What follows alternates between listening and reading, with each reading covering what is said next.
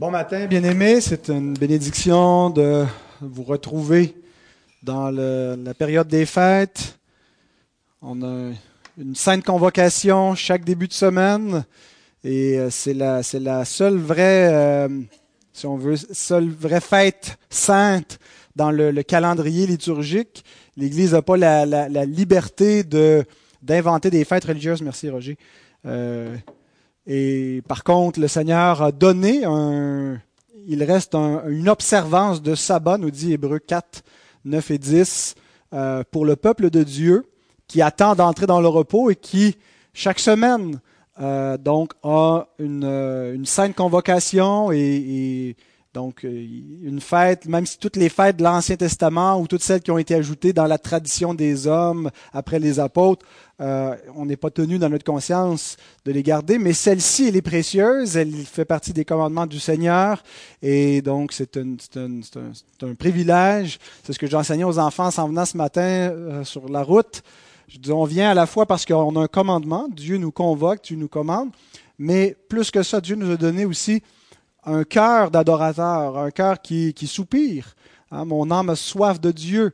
Euh, notre âme soupire après Dieu. Je suis dans la joie quand on me dit allons à la maison de l'Éternel. Donc, on, on a un commandement, mais on vient aussi parce qu'on a un cœur, par, grâce à l'Esprit de Dieu, qui désire l'adorer et se, se réunir.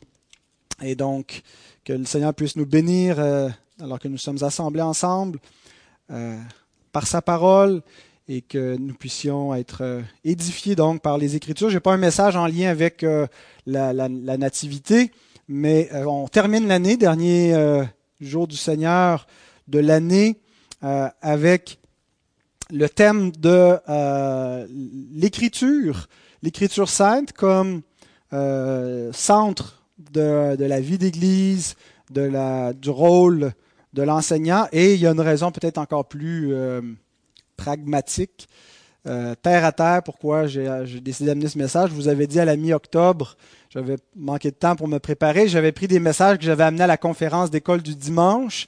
J'en avais deux, j'en ai apporté un, et j'ai dit je garde l'autre de spare pour euh, donc un autre moment plus tard quand j'aurai moins de temps de me préparer. Alors comme c'est la période des fêtes, on a pris un petit temps un peu plus d'arrêt en famille.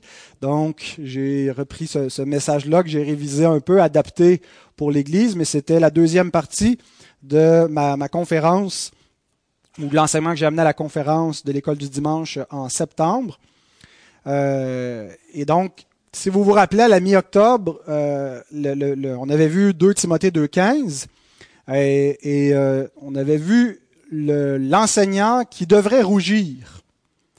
Celui qui, euh, on avait décrit négativement, euh, donc, ce que ne devrait pas être un enseignant de la parole, mais c'est pas suffisant de dire ce qu'il doit pas être. C'est important aussi de dire positivement ce qu'il est appelé euh, à être.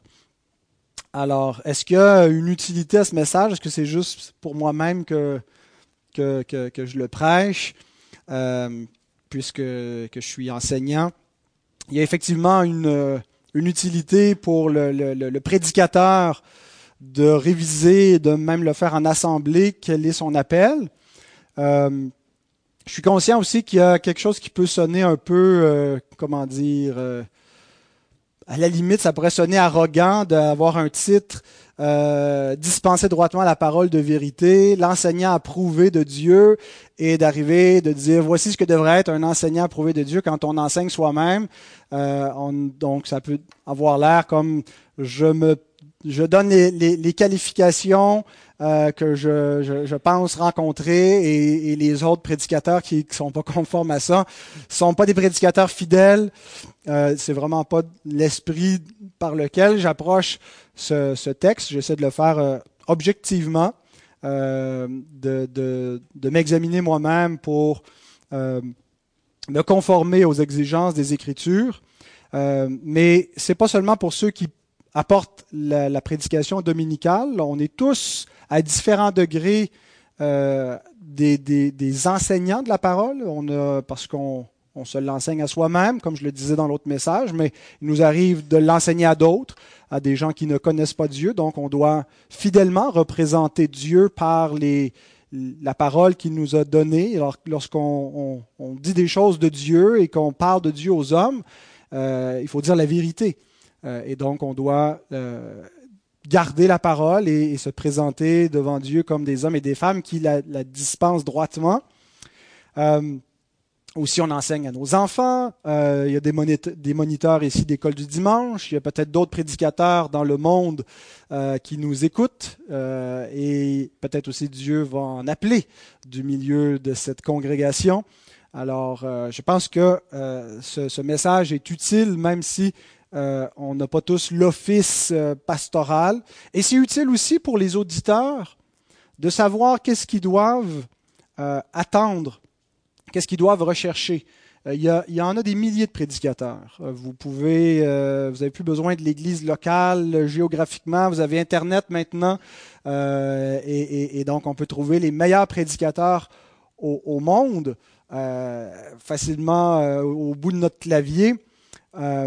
Comment est-ce qu'on comment est-ce qu'on trie Comment est-ce qu'on évalue euh, un, prédicateur, eh bien, je pense que cet enseignement devrait nous aider justement à filtrer et, écouter avec discernement les différents messages qu'on entend. Euh, et, euh, c'est pas tous ceux qui se présentent au nom du Seigneur qui le représentent nécessairement fidèlement. tous ne sont pas, on n'a pas besoin nécessairement d'être un, un, hérétique pour être, être quelqu'un qui aurait à rougir, comme, je l'ai dit la dernière fois. Donc, il y a des gens qui ne sont pas nécessairement des, faux prophètes, mais euh, qu'on devrait faire quand même attention à, l'enseignement qu'ils dispensent. Alors donc, j'espère que ce message vous sera utile pour euh, faire chacun de, nous de meilleurs auditeurs de, la parole et des gens qui ont du discernement, qui examinent euh, ce qu'ils entendent et qui éprouvent ce qu'ils entendent. Et donc, les enfants, je n'avais pas préparé de questionnaire, mais je vous donne comme travail. Il y aura trois points dans mon message. Et donc, vous devez les, prendre en note, soit dans votre tête, ou soit, si vous êtes capable, vous avez un petit bout de papier, un crayon, de les noter. Euh, les trois points, ça explique les trois caractéristiques, les trois choses qui décrivent l'enseignant qui est approuvé de Dieu. À quoi doit ressembler un enseignant qui est fidèle devant Dieu? Alors les enfants, je vais dire trois choses, vous devez les noter. On va d'abord lire le verset de 2 Timothée 2.15 avant donc de, de présenter ces trois points-là. 2 Timothée 2.15 nous dit, Efforce-toi de te présenter devant Dieu comme un homme éprouvé, un ouvrier qui n'a point à rougir, qui dispense droitement la parole de la vérité. Prions. Seigneur, nous nous sommes réunis ce matin à ton appel et nous sommes dans la joie de pouvoir t'adorer et de pouvoir écouter ta parole, Seigneur. C'est un, un privilège. Et de nous de l'apprécier à sa juste valeur, de nous d'avoir une oreille attentive, des cœurs réceptifs à ta parole de vérité que tu puisses euh, agir donc au milieu de nous et révéler ta gloire, Seigneur. Nous te le demandons au nom de Jésus-Christ. Amen.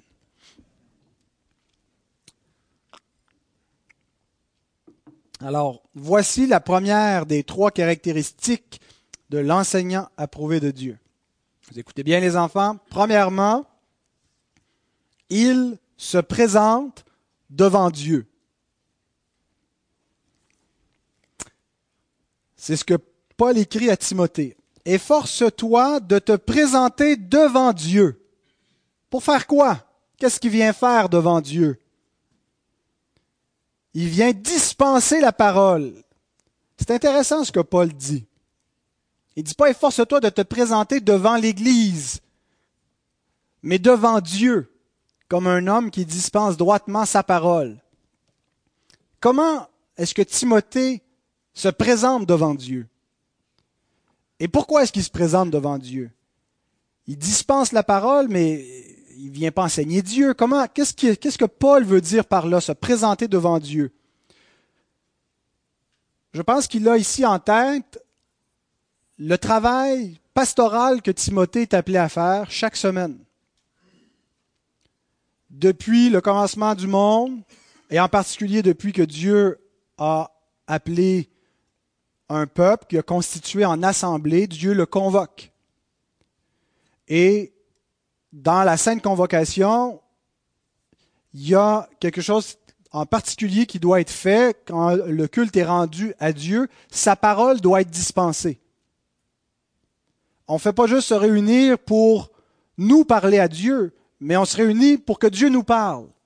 Et Dieu nous parle par des intermédiaires humains. Il aurait pu chaque fois qu'il parle parler directement du ciel, mais vous vous souvenez qu'à un bon moment donné, le peuple avait dit à, à Dieu par Moïse, Parle-nous, toi, de la part de Dieu. Parce qu'ils étaient épouvantés quand ils entendaient la voix de Dieu. Et donc Dieu parle à son peuple par des bouches humaines qui enseignent, prêchent, exposent, expliquent, proclament les Écritures. Lorsque le peuple de Dieu se réunit, c'est pas entre, entre nous seulement. C'est devant Dieu. Et lorsque Timothée vient pour dispenser, pour enseigner la parole, c'est pas juste devant des hommes. C'est devant Dieu qu'il le fait. Et c'est ce qui qualifie l'enseignant approuvé, c'est qu'il comprend ce rôle-là. C'est pas devant des hommes que je me présente, premièrement, c'est devant le Dieu du ciel et de la terre. C'est devant le Seigneur, l'Éternel. C'est devant lui que je me présente. C'est à lui à qui j'ai à rendre des comptes. C'est sa parole que je dois dispenser. Et je dois le faire fidèlement. Alors, ce qui doit caractériser, premièrement, un enseignant, c'est cette conscience qu'il a de se présenter devant Dieu. Il ne traite pas seulement avec des choses humaines. C'est pas banal. Il traite avec des choses célestes, divines, avec un Dieu éternel. C'est devant lui. Ça nous rappelle ce que Jésus dit dans l'évangile de Matthieu, lorsque deux ou trois sont réunis en son nom, il il est au milieu de nous. Nous croyons que le Seigneur est avec nous, il est présent par son Saint-Esprit le Seigneur est omniprésent. Il est présent partout. Mais il est plus présent encore quand l'Église se rassemble. Ce n'est pas premièrement un concept physique, la présence du Seigneur au milieu de nous. C'est un concept d'alliance. Il est présent par des moyens d'alliance, par les moyens qu'il a prévus, par lesquels il va se communiquer à nous. Il est présent au milieu de l'assemblée. C'est une, une assemblée qui est sainte, parce que le Seigneur est là par son esprit d'une manière spéciale qu'il n'est pas ailleurs dans son omniprésence. Il est présent parce que sa gloire est proclamée, il est présent par sa parole, il est présent parce que les louanges montent vers lui.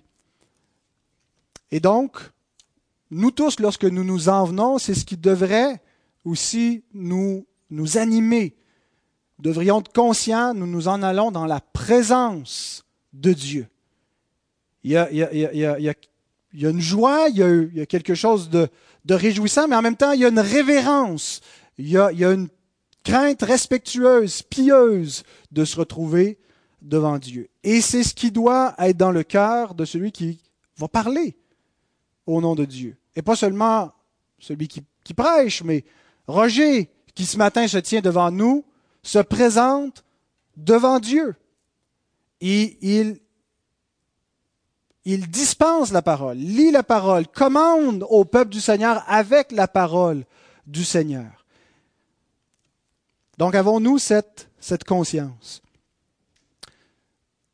Il y a souvent un revers hein, à, une, à une, une, vertu, euh, où on a, on a le revers d'une qualité.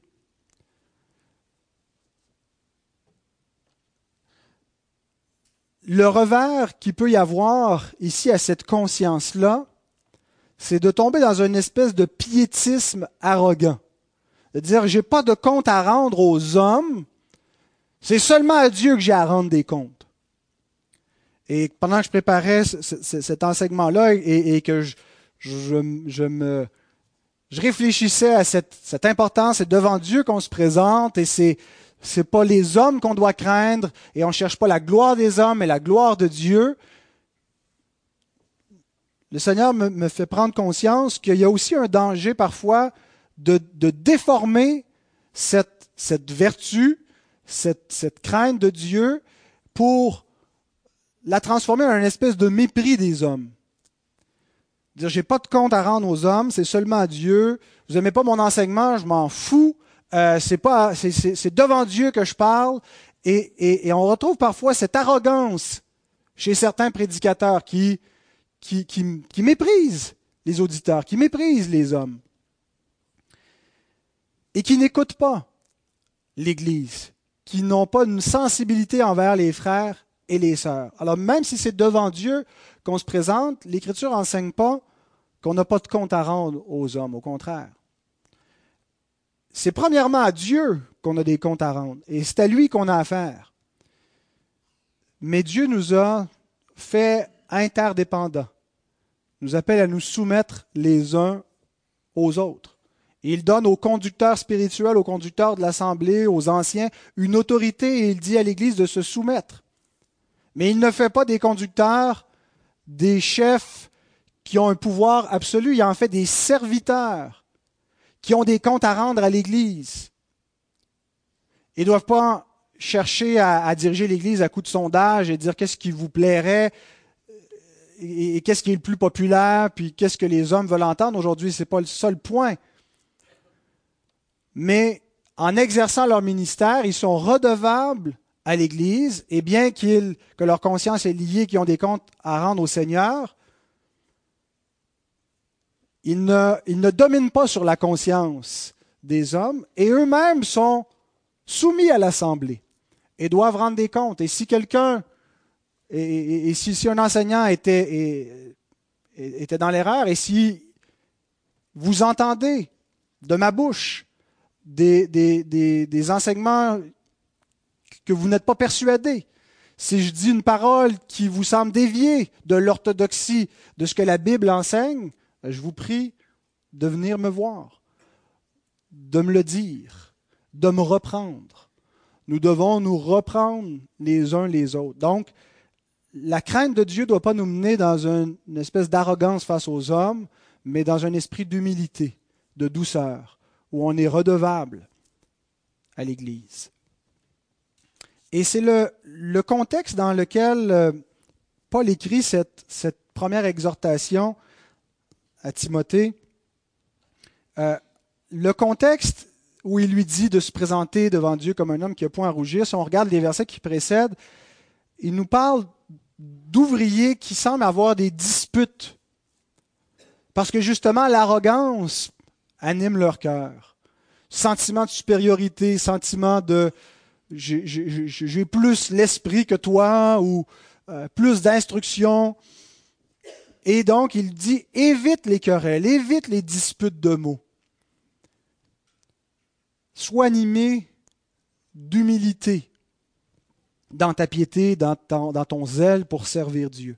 J'ai aimé le commentaire de, Jean Calvin qui euh, écrit ceci sur ce verset puisque les disputes doctrinales viennent souvent de ce que les hommes sont désireux de faire étalage d'ingéniosité devant le monde, Paul applique ici un excellent remède. Le meilleur qui soit, lorsqu'il commande à Timothée de garder ses yeux fixés sur Dieu. C'est ça le remède. C'est comme s'il avait dit, certains cherchent les applaudissements d'une grande foule, mais toi, cherche plutôt à être approuvé par Dieu en le servant. En effet, il n'y a rien de plus efficace pour combattre ce désir insensé de s'exposer que de réfléchir au fait que nous traitons avec Dieu. Donc, l'enseignant approuvé, c'est devant Dieu premièrement qu'il se présente. Il n'est pas premièrement préoccupé par l'opinion des hommes, le désir d'être populaire, le désir d'avoir une tribune, le désir d'être aimé. Et c'est un réel danger de vouloir euh, attirer l'attention. Ce qui est encourageant aussi dans cette première remarque, c'est que ce qui fait toute l'importance du ministère de la parole, c'est le fait que ça se passe devant Dieu. c'est pas la grosseur de l'auditoire auquel on s'adresse qui donne de l'importance à notre message.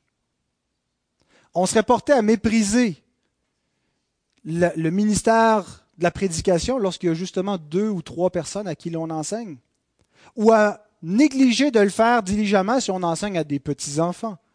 Ce n'est pas un auditoire vraiment important.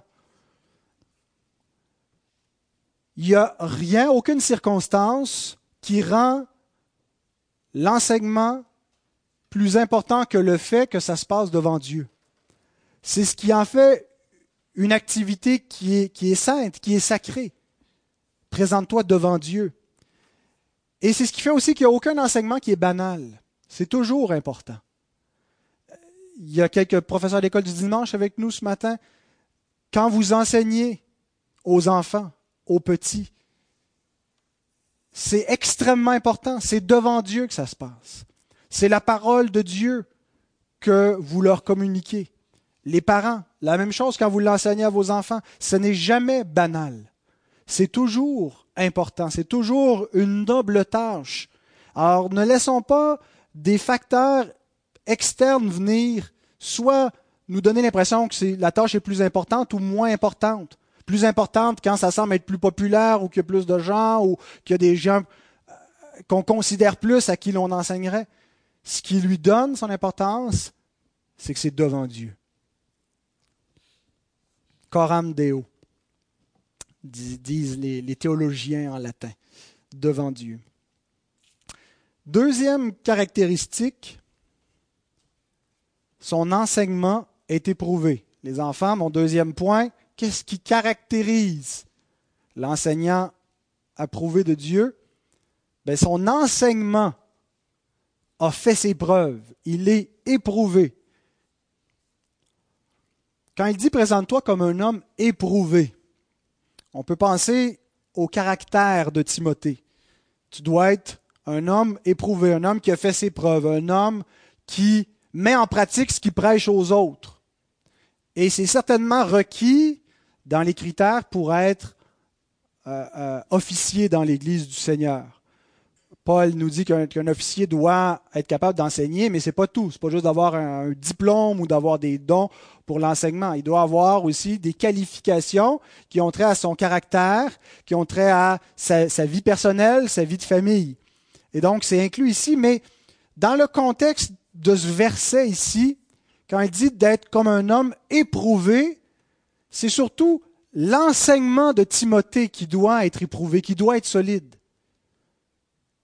Il doit dispenser fidèlement la parole de la vérité. C'est comme si le reste du verset nous dit en quoi ça consiste ici d'être éprouvé. le mot veut dire avoir fait ses preuves, avoir démontré une fiabilité. Alors si on applique ça à l'enseignement, l'enseignant approuvé de Dieu doit amener un enseignement qui est éprouvé. Un enseignement qui a fait ses preuves, qui est solide, qui a traversé le temps. Un enseignement qui est de Dieu, qui est du Seigneur, qui est de la vérité.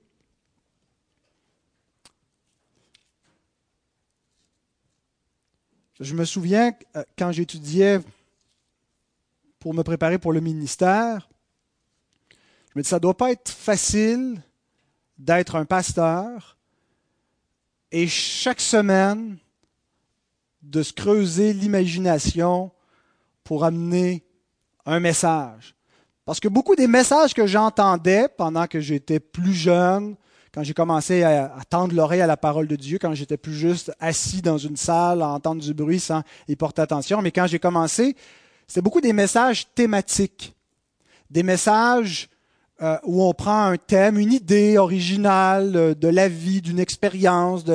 Et puis là, c'est surtout l'art du prédicateur de raconter des histoires intéressantes, des illustrations, de mettre un verset punch au bon moment, qui faisait l'art de la prédication. Je me dis, j'ai pas cette, créativité pour arriver chaque semaine avec un, un message qui va intéresser les gens.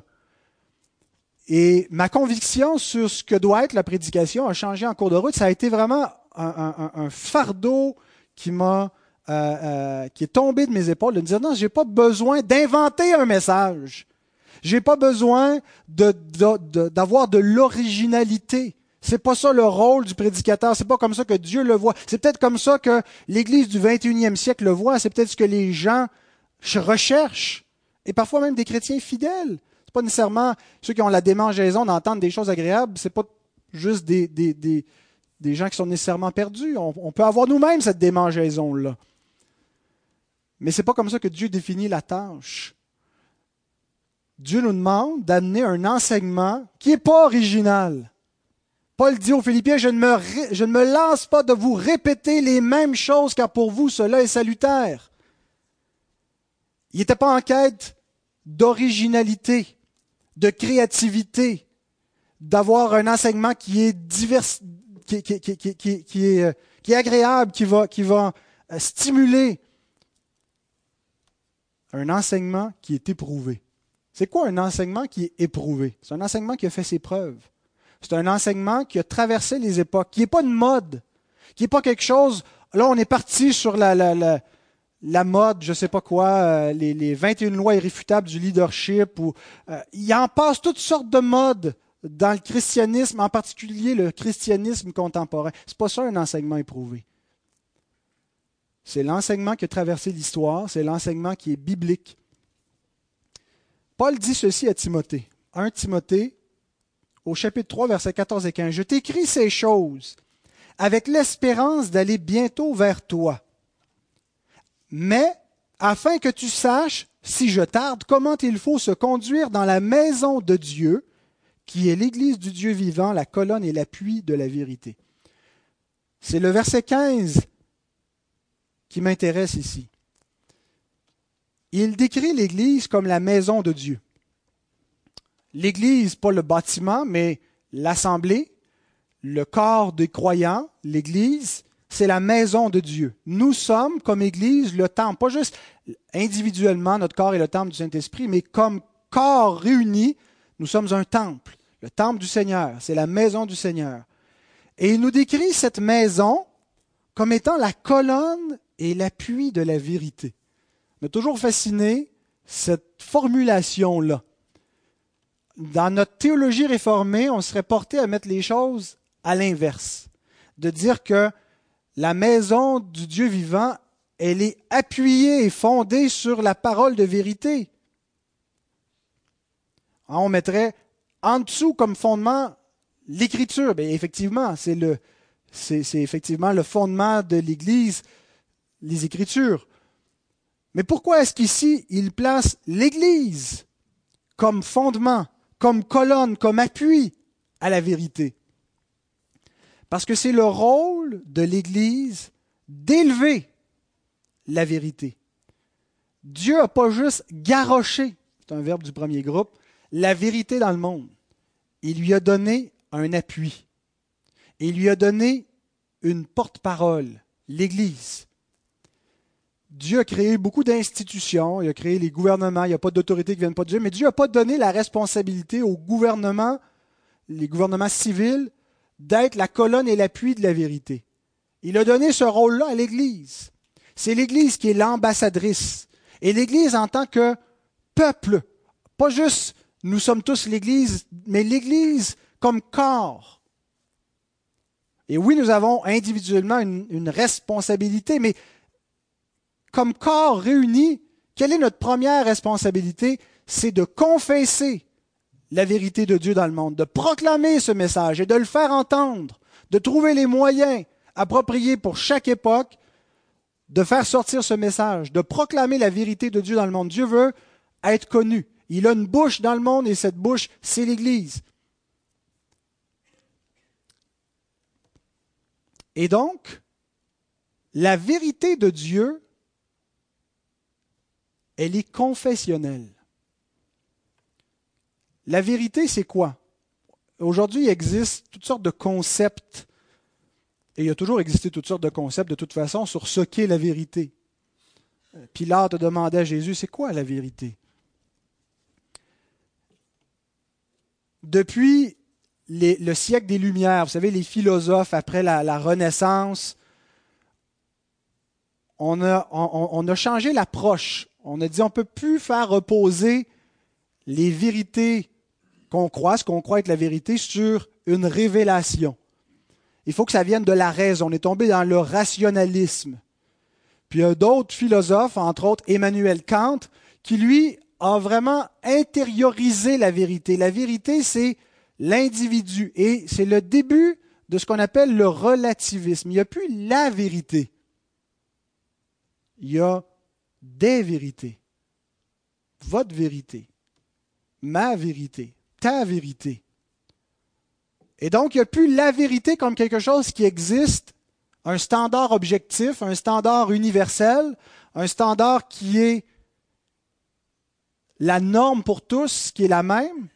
Chacun fait sa vérité. Chacun interprète le monde comme il le veut. Et on se confronte souvent, on témoigne des fois aux gens, puis dit, ah, ben, c'est intéressant, puis ça c'est ta croyance, puis c'est bien, puis c'est important que tu sois bien là-dedans, puis je te respecte, puis chacun doit trouver des fois, on ne sait pas trop quoi faire avec ça parce qu'on leur dit non, écoutez, vous n'avez rien compris, vous êtes dans le champ. C'est la vérité.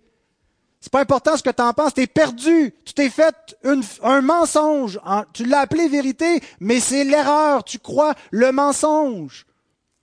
Mais même cette idée-là, le relativisme où chacun a sa vérité, ça fait son chemin dans l'Église. On lit la Bible de manière très individuelle où le Seigneur me montrait que, puis là, moi, j'interprète ma vérité, je vois le, diamant de la parole de Dieu dans un angle, puis chacun voit dans son angle à lui, puis le Seigneur te dit ça à toi, moi, le Seigneur me dit ça, puis ça. Et là, il n'y a plus la vérité, c'est plein de vérités. C'est pas comme ça qu'on doit approcher la parole de la vérité. La vérité, c'est quelque chose de confessionnel que l'on confesse. Ce n'est pas juste, premièrement, quelque chose qu'on expérimente. On expérimente la vérité parce qu'autrefois on était dans le mensonge, on ne connaît pas Dieu. On expérimente la vérité en naissant de nouveau, en connaissant Dieu. Mais la vérité est aussi, au-delà d'une expérience, des propositions, des mots. Dieu s'est révélé à nous pas juste dans, dans un esprit qu'on a expérimenté. Si on n'a pas expérimenté l'Esprit de Dieu, on ne le connaît pas. Mais la vérité qu'on expérimente se décrit avec des mots qui viennent de Dieu. Dieu a parlé, Dieu a utilisé des mots. On peut décrire Dieu avec des mots. On ne fait pas juste expérimenter Dieu. Et si quelqu'un décrit Dieu faussement, ben c'est un faux Dieu, c'est un idole qu'il a. S'il rejette le Fils, s'il ne reconnaît pas que le Fils est Dieu, qu'il est la gloire du Père, il n'a ni le Fils ni le Père, il n'a pas Dieu. Donc, la vérité n'est pas juste quelque chose qu'on expérimente, n'est pas juste une personne, c'est aussi quelque chose qui se met dans des mots et qui se confesse par le peuple de Dieu. Et c'est ça le rôle de l'Église. Elle est la colonne et l'appui de la vérité. C'est elle qui est la prophétesse de Dieu dans le monde qui confesse. Maintenant, est-ce que ça veut dire que l'Église est infaillible? Est-ce que tout ce que l'Église a dit historiquement est vrai? Absolument pas. L'Église a dit, a, confessé des choses qui étaient fausses historiquement. Et nous devons prendre garde et examiner toujours à la lumière des Écritures. Mais nous ne pouvons pas ne pas recevoir le témoignage historique de l'Église, parce qu'elle est la colonne et l'appui de la vérité. Et le Seigneur a promis qu'il garderait son Église. Et il l'a gardée. Alors nous devons, quand on lit la parole, pas juste la lire individuellement dans notre coin en espérant que le Saint-Esprit va tout nous montrer ce qu'on a à savoir. C'est pas comme ça qu'on doit lire la parole. Lisons-la individuellement, mais on, on se l'approprie aussi à la lumière de ce que l'Église a confessé dans son histoire. Nous approchons les Écritures confessionnellement. Et c'est pour ça que nous mettons beaucoup d'importance à une confession de foi. Notre confession de foi n'est pas le 67e livre de la Bible, elle n'est pas infaillible, mais elle est le témoignage de ce que l'Église, dans l'histoire, l'Église qui est la colonne et l'appui de la vérité, a confessé avec des mots, avec des propositions concernant la vérité révélée dans la Bible. Et même si elle n'est pas infaillible, elle est un guide beaucoup, beaucoup plus sûr que le croyant prie individuellement et qui interprète de manière privée les Écritures sans tenir compte du témoignage historique des de, de l'Église. Aucune prophétie de l'Écriture n'est affaire d'interprétation personnelle, n'est affaire d'interprétation privée, nous dit l'apôtre Pierre. Ce n'est pas nous qui donnons le sens aux Écritures, ce n'est pas l'Église qui donne le sens aux Écritures. Les Écritures ont un sens en elles-mêmes, c'est un sens qui est objectif, c'est Dieu qui a parlé par la bouche des prophètes. Et Dieu a gardé son Église, non pas de manière infaillible, mais il l'a gardé néanmoins dans l'histoire pour confesser la vérité. Donc, quand il dit qu'il doit amener un enseignement qui est éprouvé, ben c'est l'enseignement qui a fait ses preuves. L'enseignement qui a été confessé par les chrétiens universellement. L'enseignement qui a traversé le temps, qui n'est pas une mode passagère. L'évangile historique. Et on pense que on ne découvrira pas grand-chose. Vous savez, une des raisons pourquoi on n'est pas attiré par l'enseignement confessionnel puis qu'on court après les nouveautés, c'est parce qu'on a l'impression que les nouveautés, c'est plus rafraîchissant, c'est plus d'actualité. C'est une révélation toute fraîche, toute neuve de Dieu. J'ai jamais été autant rafraîchi dans ma marche avec Dieu que depuis que j'ai découvert les grandes vérités de la foi chrétienne historique. Et si on pense qu'on a tout compris puis qu'on a tout maîtrisé, parce qu'on a lu les 32 chapitres de notre confession de foi, je ne cesse de d'approfondir ma compréhension des Écritures, ma compréhension de l'Évangile. On pense qu'on a compris l'Évangile quand on a appris à réciter Jean 3,16 par cœur. Et tant mieux si on comprend quelque chose de l'Évangile dans Jean 3,16. Mais l'Évangile, c'est un message qui est tellement gigantesque, ça ne s'expose pas en une heure, ça ne se récite pas en trois lignes. De décrire qui est le Fils de Dieu, de décrire l'œuvre de rédemption depuis la chute de l'homme jusqu'à la consommation finale, c'est ça l'Évangile. Et si on pense qu'on va comprendre tout ça tout seul sans les vérités qui ont été confessées dans l'histoire, on fait erreur. Dieu a pourvu un corps. Et donc, nous devons revenir à un enseignement qui est éprouvé. Et on va trouver énormément de rafraîchissement pour nos âmes. Il n'y a rien de, de mort, de, c'est pas une platitude, c'est rien de statique. C'est un enseignement qui est glorieux, qui est solide, qui est nourrissant.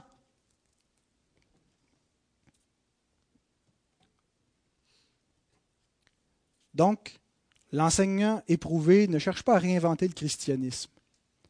Il transmet le flambeau. Et c'est ça la vraie utilité d'une tradition. La tradition qui ajoute aux Écritures doit être bannie.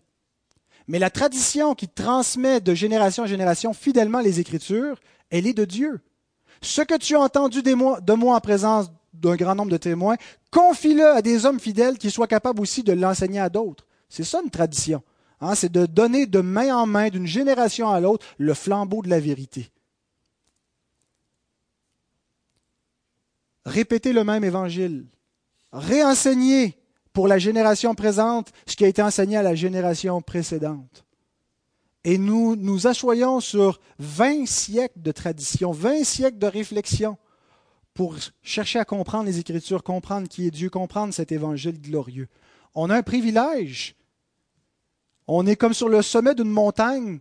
Ceux qui étaient plus bas que nous avaient une perspective un peu plus limitée que celle qu'on peut avoir aujourd'hui. Il y a des choses plus complexes parce que pour nous, là, à un il y a tellement de, ramifications qu'on ne sait plus à, qui se vouer et ça demande un plus grand travail d'analyse, de, de, prudence dans toutes ces voies discordantes. Mais on a le privilège de contempler un extraordinaire panorama, celui de la vérité révélée. Parce que ce n'est pas tout que de bâtir l'Église. Ce qu'on fait, en ce moment, on bâtit l'Église. On bâtit l'Église par l'édification, par l'instruction que les croyants reçoivent, en étant édifiés, deviennent de meilleurs serviteurs de Dieu et transmettent cette parole et ainsi de suite. L'Église se bâtit comme ça, localement, d'une génération à l'autre pendant des siècles. Mais ce n'est pas tout que de bâtir. Bâtir l'Église, ce n'est pas juste d'ajouter numériquement à l'Église. Il faut bien bâtir. Et c'est ce que Paul écrit dans sa première épître aux Corinthiens. Vous savez, les Corinthiens qui étaient friands de grands orateurs et qui ça amenait des rivalités entre eux. Moi, je suis de Paul, moi, je suis d'Apollos, moi, je suis de Christ. Euh, ils, se disputaient parce qu'ils se laissaient influencer parce que le monde aime. Hein, la, philosophie du monde et les, orateurs et ce que la gloire des hommes. Et Paul les reprend et leur dit, vous ne comprenez pas la nature de l'œuvre de Dieu, comment Dieu fait son œuvre, et que Dieu prend des choses méprisables par lesquelles il se glorifie, puis vous, vous essayez, vous, vous méprisez la gloire de Dieu et vous vous glorifiez de ce que Dieu méprise. Et il leur explique ceci dans 1 Corinthiens 3, 9 à 15. Nous sommes ouvriers avec Dieu. On est des serviteurs et on, travaille avec Dieu. Dieu travaille, c'est Dieu qui fait l'œuvre, mais il l'a fait au travers de nous. Vous êtes le champ de Dieu, l'édifice de Dieu. L'Église, donc, est le travail principal de Dieu. Dieu n'est pas en train de travailler partout, n'importe où dans le monde. Il travaille spécifiquement dans un chantier qui est l'Église. C'est ça qu'il bâtit. Ça ne veut pas dire qu'il n'y a rien qui fait en dehors, mais l'édifice principal de Dieu, c'est l'Église. Selon la grâce de Dieu qui m'a été donnée, j'ai posé le fondement comme un sage architecte et un autre bâti dessus. La mission apostolique était de poser le fondement de l'Église. L'Église est édifiée sur le fondement des apôtres et des prophètes. C'est eux les premiers porte-parole et ils n'ont pas transmis leur office à des successeurs. Il n'y a pas de succession apostolique. Ils sont le fondement, le fondement est posé une fois. Et d'autres continuent de bâtir dessus. Ils ne sont pas les seuls ouvriers, les apôtres. Dieu appelle depuis des siècles d'autres à bâtir sur ce fondement. Mais que chacun prenne garde à la manière dont il bâtit dessus. Car personne ne peut poser un autre fondement que celui qui a été posé, savoir Jésus-Christ. Notre fondement doit être apostolique. On continue sur l'œuvre des apôtres. Pas dans une continuité linéaire historique, ben, si on n'est pas dans l'Église euh, catholique romaine qui est dans une continuité historique avec les apôtres, on ne peut pas bâtir. Non, c'est dans une continuité de foi, dans une continuité dans l'enseignement, pas juste dans l'institution, mais bâtir sur la foi des apôtres. Et on ne peut pas poser d'autres fondements. Ceux qui se sont mis en dehors du fondement apostolique, qui ont rejeté la foi apostolique, comme, je ne sais pas, chez les Mormons ou chez les témoins de Jéhovah, ils ont essayé de poser un autre fondement et ils se sont mis en dehors de l'édifice de l'Église. Or, si quelqu'un bâtit sur ce fondement, on bâtit donc l'Église sur ce fondement-là, avec de l'or, de l'argent, des pierres précieuses, du bois, du foin, du chaume. C'est des images qu'il est en train de nous donner pour dire qu'il y a différentes qualités aux matériaux qu'on emploie, aux enseignements qu'on amène, aux ministères que l'on exerce dans l'Église. Il y en a eu des centaines de différents ministères. Il en existe encore des centaines de différents ministères pour servir Dieu dans, dans l'Église. L'œuvre de chacun sera manifestée, car le jour la fera connaître parce qu'elle se révélera dans le feu et le feu éprouvera ce qu'est l'œuvre de chacun. Donc, autrement dit, c'est pas tout que de bâtir quelque chose. L'idée, c'est pas de le faire le plus gros possible, d'attirer la plus grande foule et de dire regardez le réveil, regardez la puissance de Dieu à l'œuvre. Paul dit il faut non seulement bâtir, mais bien bâtir. Parce que tout, tout l'édifice va être éprouvé par Dieu à la fin. Et il y a des choses qui vont partir en fumée. Il y a des ministères qui se présentent au nom de Dieu qui vont partir en fumée. Il ne restera pas grand-chose. Ça ne veut pas dire qu'ils vont périr en enfer. Il ajoute en disant, euh, je t'ai rendu où? Si, verset 14, si l'œuvre bâtie par quelqu'un sur le fondement subsiste, il recevra une récompense. Si l'œuvre de quelqu'un est consumée, il perdra sa récompense. Pour lui, il sera sauvé, mais comme au travers du feu. Et donc Paul rappelle à Timothée, bâti sur ce fondement, mais comme un homme éprouvé, avec un enseignement éprouvé, un enseignement qui est solide, un enseignement qui a fait ses preuves. Comment tu fais du counseling pastoral? Comment est-ce que tu exerces l'hospitalité? Comment chacun de vous mettez au service le don que vous avez reçu pour bâtir l'Église, pour s'édifier les uns les autres, en le faisant selon la parole de vérité, en le faisant en se conformant à Dieu? C'est comme ça que l'on exerce et le, ministère central pour l'édification du corps, c'est la parole. Alors voilà pourquoi nous sommes une église confessionnelle. C'est ce que ça veut dire être confessionnel. Nous confessons une vérité ensemble. Ce n'est pas juste pour nous la vérité un concept de chacun a sa vérité, euh, faites une expérience de Dieu. C'est nous nous mettons d'accord sur des mots où l'on confesse dans des propositions qui se comprennent par l'intelligence et se reçoivent dans la foi, ce qu'est la vérité. Et nous cherchons à approfondir cet enseignement-là, à le, faire comprendre aux autres et à le répandre dans le monde. Et nous pensons que l'Église sera solide ainsi, qu'elle sera véritablement l'Église. Ce pas une construction de paille. C'est pas juste on rajoute, on rajoute des étages puis on fait rentrer du monde par un message qui a attiré beaucoup de gens. Mais on a bâti une étage à la fois solidement. Dernière caractéristique qui va de soi, il enseigne la parole de vérité. Alors les enfants, le troisième point, qu'est-ce que fait un enseignant qui est éprouvé? Il enseigne la parole de vérité. Est-ce que c'est pas ça que j'ai dit depuis tantôt Comment est-ce que ce point, ce troisième point, sera, différent des autres? Vous savez, il y a vraiment une tentation, en tout cas moi, qui me guette, c'est de vouloir attirer les foules.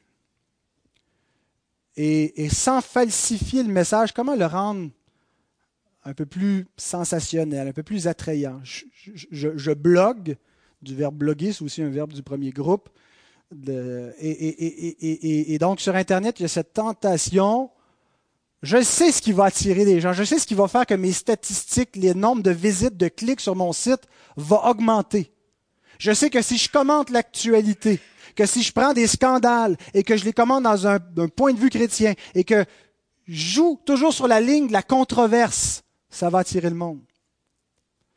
Je sais qu'il y a des titres que je donne à mes messages qui peuvent être plus punch, qui vont faire, qui vont avoir plus de vues à mes messages juste par le titre que je vais choisir. D'ailleurs, le, le, message qui a été le plus vu sur notre chaîne YouTube, 22 000 visionnements mariage et sexualité. C'est parce qu'il y a le mot sexualité dedans qu'il y a 22 000 visionnements. Alors je me et, la tentation serait d'utiliser toujours un titre punch. Je vais mettre le mot sexe dans chacun de mes messages et je vais faire grimper mes statistiques. Le devoir de l'enseignant n'est pas de se faire écouter par le plus grand nombre de gens possible. Dis pas, cherche à être populaire. Utilise la controverse, utilise les scandales de ton époque pour attirer des foules. Son devoir, c'est d'enseigner la parole de vérité. Celui qui est de Dieu va nous écouter. Pas dire que, si quelqu'un ne nous écoute pas, forcément, il n'est pas de Dieu. Mais le point est que on ne cherche pas à parler au monde. Le monde ne nous écoute pas. Le monde aime ce qui est du monde. Si nous étions du monde, il nous aimerait. Le rôle, c'est d'enseigner la, parole de vérité, d'enseigner la Bible, pas d'enseigner à partir de la Bible. Et ça, c'est trop fréquent. Tantôt, je décrivais ce que, comment je concevais le ministère de prédicateur autrefois. Et je pense que beaucoup d'hommes qui prêchent, qui ne sont pas nécessairement des, faux docteurs font une grave erreur en ne prêchant pas la Bible. Ils partent de la Bible, ils prennent une idée de la Bible, mais pour prêcher un enseignement de vie, une leçon, de la morale, des illustrations, peu importe. Alors que notre rôle est d'enseigner les Écritures, d'exposer le contenu, d'expliquer ce que veulent dire les Écritures, pas d'utiliser les Écritures comme un prétexte pour donner un enseignement général, puis de, de fitter ça avec des versets, mais d'expliquer, d'enseigner les Écritures. Le contenu, c'est la Bible. Et c'est ce que vous devez prioriser, bien-aimés. Je sais qu'on est attiré par des bons orateurs, des gens qui ont, qui ont de l'humour, qui sont capables de, bien communiquer, qui ont euh, vraiment des illustrations punch. Et, ça ne veut pas dire que parce que quelqu'un a ces, ces qualités-là qui est, qui, qui, est disqualifié, puis cherchons à être de meilleurs communicateurs, ceux, ceux qui enseignent.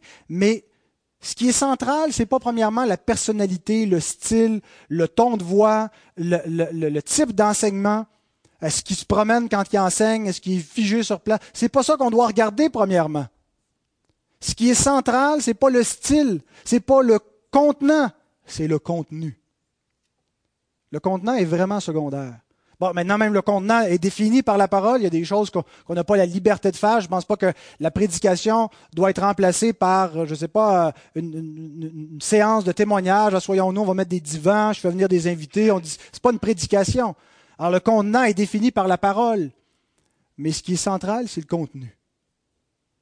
Allons au-delà de, des platitudes parfois des contenants. Il y en a qui sont, monochromes Hein, puis monotone. Ils ont, un seul ton, mais dépassons ces, appréciations-là qui sont superficielles et qui sont parfois un obstacle pour nous-mêmes, qui nous empêchent d'écouter des choses glorieuses. Donc, c'est le contenu biblique qui est important. Il n'enseigne pas à partir de la Bible, il enseigne la parole de vérité. Il la dispense droitement. La puissance n'est pas dans le semeur, elle est dans la semence. Vous vous souvenez, c'est le premier message que M. Perron avait prêché ici en 2005, je pense. C'était dans le contexte de l'évangélisation. Et, je me souviens que c'était une illustration qui nous avait tous marqués en disant la puissance n'est pas dans le semeur. C'est pas si en jetant la semence, on y met une petite curve ou la technique. La puissance, elle est dans la semence. Mais ça s'applique pas juste dans l'évangélisation pour nous dire bon ben c'est pas pas moi qui, va faire en sorte que ça va prendre, c'est la semence elle-même dont je dois être juste fidèle. Mais ça s'applique aussi dans l'enseignement de la semence par la suite. Cherchons pas des personnalités flamboyantes. Ne faisons pas reposer l'Église sur le charisme d'un homme, d'un enseignant. Rappelons-nous que ce qui va faire qu'une Église est solide, que la parole de Dieu, elle est, elle elle est puissante, ce n'est pas le messager, c'est la parole elle-même qui a la puissance. Donc, si le messager fait ombrage à la parole, si sa personnalité prend tellement de place qu'elle empêche réellement et que c'est ce qui devient central et ce n'est plus la parole qui est au centre, nous nous sommes éloignés. Et c'est ce que veut dire le mot dispenser droitement la parole de vérité le, mot dispenser droitement, c'est un seul mot grec. Ce n'est pas deux mots, c'est un seul mot. Orthotoméo, mais qui est fait de deux mots. C'est pour ça qu'en français, peut-être on le traduit par deux mots. Orthos, qui veut dire droit. On parle de, orthopédagogue, donc orthos, droit. Temno, qui veut dire couper. Donc, dispenser droitement veut dire couper droitement. Et c'est la seule fois qui est utilisé dans le Nouveau Testament, mais on a une autre utilisation dans la version grecque de l'Ancien Testament qu'on appelle la Septante, Proverbe 3, verset 6, qui utilise le mot euh, orthotoméo, couper droitement. Reconnais-le dans toutes tes voies et il coupera droit tes sentiers. Il aplanira tes sentiers. L'image, imaginez, imaginez une forêt. Imaginez quand vous ouvrez la Bible, c'est un peu comme ça, c'est une forêt. Euh, et il faut que quelqu'un nous ouvre un chemin. Il faut être capable de pénétrer au cœur de la révélation. La révélation est fermée pour beaucoup de gens. D'ailleurs, Jésus, quand il enseigne en parabole, pour ceux qui n'ont pas reçu des oreilles pour entendre, pour eux, ils entendent sans, comprendre. Ils n'ont pas reçu des oreilles pour entendre, ils n'ont pas reçu des yeux pour voir.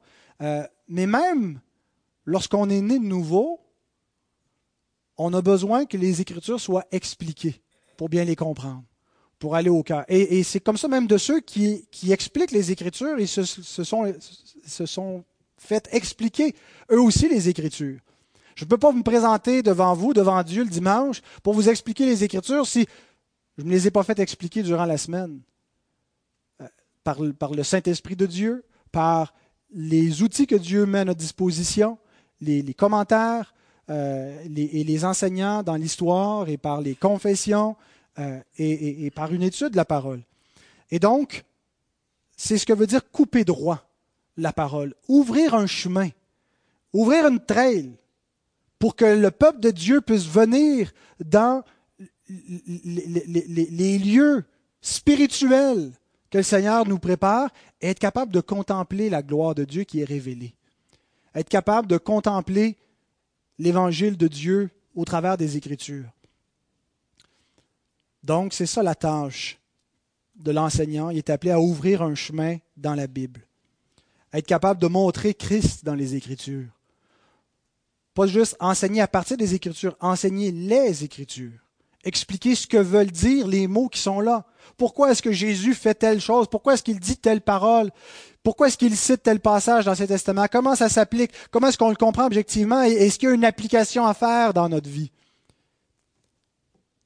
Et ça ne prend pas nécessairement quelqu'un qui a un PhD ou des études en théologie, ça prend un étudiant fidèle de la parole.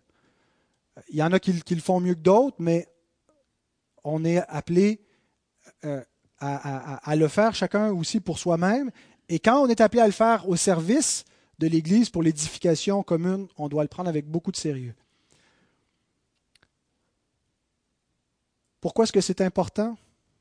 Parce que c'est comme ça que le peuple de Dieu va connaître Dieu, va connaître son Dieu, va apprendre à l'aimer. Dieu va lui être décrit. Paul écrit à, je ne sais plus à quelle église, quand il dit, je pense que c'est aux Thessaloniciens ou aux Galates, que Christ a été dépeint pour eux. Ils ne l'ont pas vu, ils n'ont pas vu de portrait. Comment est-ce qu'il a été dépeint? Par la parole de Dieu. C'est comme ça qu'on peut le contempler. La vérité nous affranchit. On est naturellement asservi aux ténèbres, au péché, et même une fois sauvé, sorti des ténèbres, on lutte encore entre cette vieille nature. Comment est-ce qu'on va s'affranchir de plus en plus pour connaître la vraie liberté? Par la parole. Vous connaîtrez la vérité, la vérité vous affranchira. Elle nous sanctifie. Jésus dit dans sa prière sacerdotale, sanctifie-les par la vérité, ta parole est la vérité. Elle nous rend plus consacrés à Dieu. Elle nous nourrit. On est appelé à vivre non seulement de pain, mais de, tout ce qui sort de la bouche de Dieu. Elle nourrit notre âme, mais aussi en obéissant. Être nourri de la parole, ce n'est pas juste d'être instruit, c'est d'obéir à la parole. Alors maintenant, avec tout cela, il faut se poser la question, est-ce que le ministère ici est fondé sur la parole de vérité? Est-ce que ma vie est fondée sur cette parole-là? Sur quoi je fonde ma vie? Sur quoi je prends mes, choix? Comment est-ce que je fais des décisions éclairées? Quelle place occupe la parole de vérité? Est-ce que, le, est que le Seigneur m'a donné, parce qu'il a fait des dons à son Église, il a donné des pasteurs, des docteurs, des, serviteurs qui me sont utiles pour mieux connaître Dieu et mieux vivre dans le monde à la gloire du Seigneur Et c'est comme ça qu'on devient, nous tous, des hommes et des femmes éprouvés. On disait, le premier point, c'est que Timothée doit se présenter devant Dieu. Ce matin, nous nous sommes tous présentés devant Dieu. Et nous devons venir comme des hommes et des femmes éprouvés. Comment on va devenir des hommes et des femmes éprouvés? Je, je termine en vous citant juste quatre versets. Les voies de Dieu sont parfaites, la parole de l'Éternel est éprouvée. Il est un bouclier pour tous ceux qui se confient en lui c'est la parole de Dieu qui est éprouvée. Et comment est-ce que nous-mêmes, on, peut être éprouvé Ce n'est pas dans notre force personnelle, dans notre force de caractère, dans notre capacité. C'est en se confiant. Tous ceux qui se confient en lui, Dieu est pour eux un bouclier. Donc ceux qui gardent sa parole. Psaume 12, verset 6. Les paroles de l'Éternel sont des paroles pures, un argent éprouvé sur terre au creuset et sept fois épuré. Psaume 18, verset 30. Les voies de Dieu sont parfaites. La parole de l'Éternel est éprouvée. Il est un bouclier pour tous ceux qui se confient en lui. Et finalement, Proverbe 30, verset 5 et 6. Toute parole de Dieu est éprouvée. Il est un bouclier pour ceux qui cherchent en lui un refuge. N'ajoute rien à ces paroles de peur qu'ils ne te reprennent et que tu ne sois trouvé menteur. Comment, bien-aimé, devient-on des hommes, des femmes éprouvés? C'est par la parole de vérité c'est pas quelque chose qu'on a à, imaginer comment je vais faire, comment je vais réussir à faire de moi un homme, une femme éprouvée? Nous deviendrons éprouvés en gardant la parole, en se nourrissant de la parole, en obéissant à la parole, en s'exposant à la parole. Que Dieu puisse bénir cette bonne parole. Efforce-toi de te présenter devant Dieu comme un homme éprouvé, un ouvrier qui n'a point à rougir, qui dispense droitement la parole de la vérité ça me joue des tours quand je coupe mes notes. J'ai l'impression que j'ai plus de temps et je prends effectivement plus de temps. Et donc, euh, voilà, je me confesse et merci pour votre, votre grâce et votre patience envers moi. Que le Seigneur puisse nous donner euh, de terminer l'année avec reconnaissance pour ses bienfaits. On ne vit pas sur un nuage, la, la vie n'est pas toujours facile. On a vécu des épreuves comme Église durant l'année, on a vécu des épreuves individuellement, chacun de vous, euh, mais nous apprenons de plus en plus à être éprouvés parce que nous nous confions en Dieu, parce que nous apprenons à penser non pas seulement nos pensées, mais à penser les pensées de Dieu après lui, à vivre de sa parole. Et je voudrais vraiment que, c'est ce qui, que soit ce qui nous qualifie, que nous soyons reconnus comme des gens de la parole de Dieu, pas dans le sens des gens durs et, ils sont fermés, puis ce sont, mais des gens qui vivent de la parole parce que on la en pratique. C'est comme ça qu'on apprend à aimer, qu'on apprend à aimer Dieu, qu'on apprend à aimer notre prochain, qu'on apprend à vivre dans ce monde. Et donc que l'année 2016 soit remplie de, sa grâce, que le Seigneur vous accompagne, nous accompagne comme Église et qu'on devienne de plus en plus euh, ferme et éprouvé devant lui. Amen.